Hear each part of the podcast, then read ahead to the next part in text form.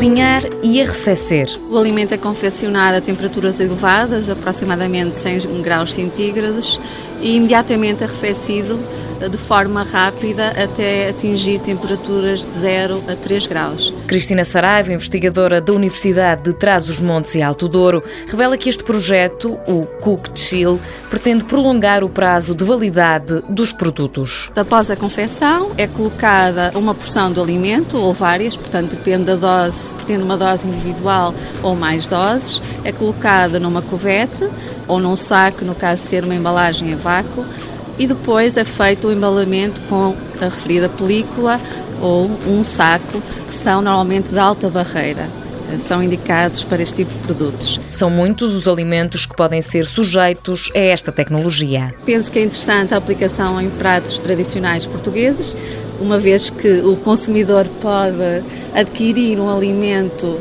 no supermercado, portanto, e depois, após ser retirada a embalagem, basta regenerá-lo, isto é, efetuar o reaquecimento, pode ser no micro-ondas, pode ser no forno e, portanto, consegue uh, ter uma experiência sensorial agradável de um alimento como se fosse confeccionado em casa. Por exemplo, uma feijoada à transmontana. Poderia ser, sim.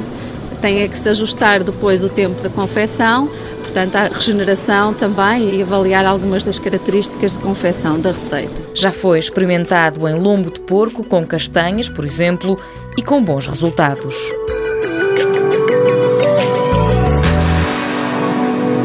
Mundo Novo, um programa do Concurso Nacional de Inovação BSTSF.